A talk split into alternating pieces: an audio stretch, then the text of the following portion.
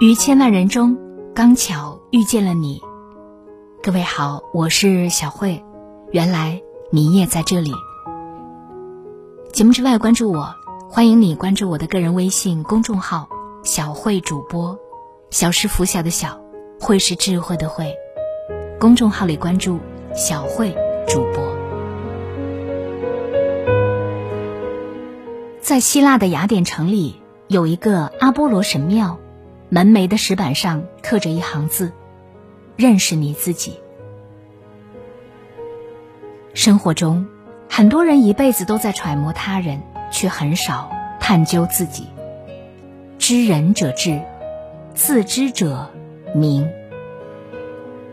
主持人白岩松曾说：“让一只狗天天上央视，就能变成名狗。但你要知道，没了央视的舞台，很可能……”不用多久，它就会变成土狗。虽然是一句玩笑，却值得我们深思。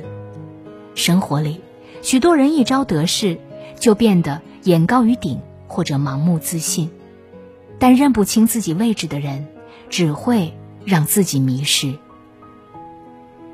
芮成钢曾是央视名人，但在各种鲜花和掌声里，他逐渐迷失自我，说话失言。做事失度，最后锒铛入狱。岳云鹏出名后，也曾有过一段膨胀期，好在后来他意识到是德云社成就了自己，这才及时醒悟过来。人最大的愚蠢是错把平台当本事，把自己捧得越高，结果只会摔得越惨。俗话说：“人贵有自知之明。”很多时候，自己之所以能够得到高处的荣耀，不是因为你长得高，而是站的位置高。认清自己的位置，才能远离傲慢，减少犯错，踏踏实实的往前走。诗人歌德曾说：“无论你出身高贵或者低贱，都无关宏旨，但你必须有做人之道。”这个做人之道，指的就是做人的底线。底线就是我们人品的体现。一个人若没有底线，无论地位有多高，也难以赢得他人的尊重。曾有一位经销商想找董明珠的哥哥合作，说只要能拿到一百万的订单，就给他两三万的回扣。董明珠的哥哥。信心满满的答应下来，觉得发财的机会到了。可是没有想到，董明珠听完，直截了当的拒绝了。这事过后，兄妹俩彻底闹掰，很多年老死不相往来。但董明珠对此从未后悔，因为她清楚，一旦答应了此事，不仅违反了公司的规定，也会让自己失去诚信。所谓“君子有所为，有所不为”，底线才是一个人、一个企业安身立命的根本所在。心理学上有一种现象叫达克效应，有些人在评估自己能力时会有高估的倾向，而且一个人能力越差，这种高估就会越严重。换言之，就是越愚蠢的人越喜欢自以为是，但打肿脸充胖子去做超出自己能力之外的事，最后吃亏的还是自己。真正的智者能够认清自己的能力边界，懂得及时止步。曾经有一位登山运动员，为了征服珠穆朗玛峰，准备了好多年。但在攀登到海拔七千米的时候，体力尚有剩余的他，毅然选择了后撤。许多人表示不解，他回答：“七千米对我来说，已经是一个奇迹了。尽管冲顶对他来说只是一步之遥，但他清楚自己的极限，逞能只会给自己带来生命的危险。”一个人最怕的不是没有能力，而是高估了自己的能力。唯有认清自己，才能够在这个纷繁的人世间，更好的活下去。知乎上曾有一个热门问题：二十五岁做什么可以在五年之后受益匪浅？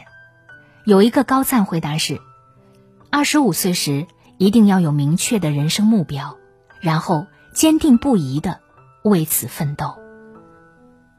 真正拉开人与人之间的距离的。不在于情商和智商的高低，而在于能否认清自己的目标，明确自己真正想要的是什么，才是成功的第一步。任正非在创建华为初期，并非只有科技这一条路可选，那时候，房地产和金融投资等行业都处于红利期，短期内就能获得惊人的收益。曾经有人建议他。换一个方向，但他毫不犹豫的拒绝了，一心一意坚持最初的选择，只走技术路线。也正是靠着这种清醒的认知和不为外物所动的坚持，他才能带领华为一步步走向世界。人最难走的是心路，不忘初心很难，坚持初心更难。唯有认清、认准自己的目标，才能在正确的路上越走越远。每个人都有自己的长处和短处，只有足够了解自己，才能扬长避短，充分发挥自己的优势。很多时候，选择比努力重要的多。马克·吐温在文学上的成就，大家有目共睹。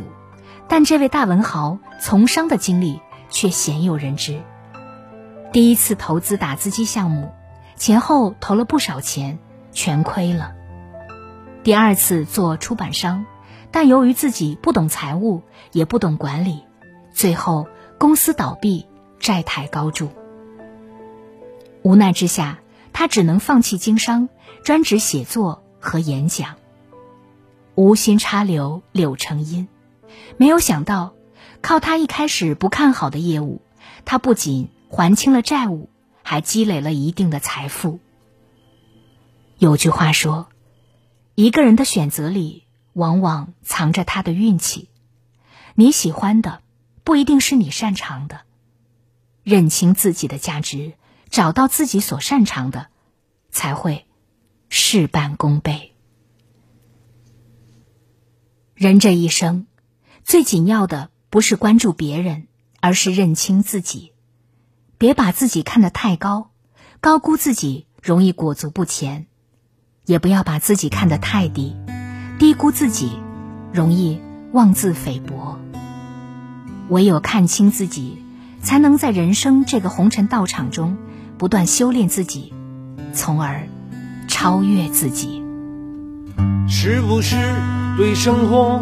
不太满意，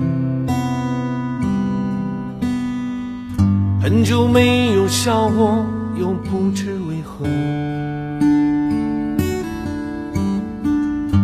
既然不快乐，又不喜欢这里，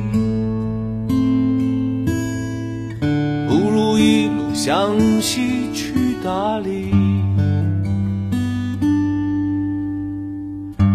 路正有点波折，空气有点稀薄，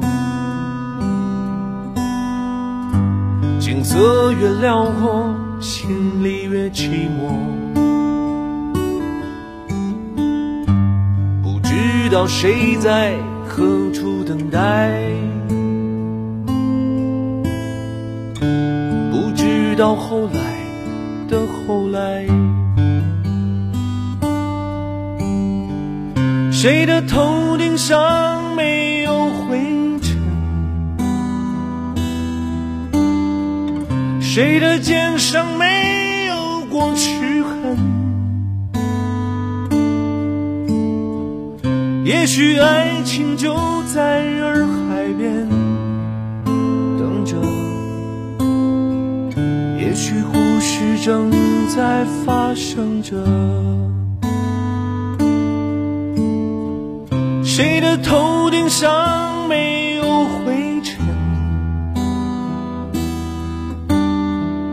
谁的肩上没有过齿痕也许爱情就在洱海边等着。也许故事正在发生。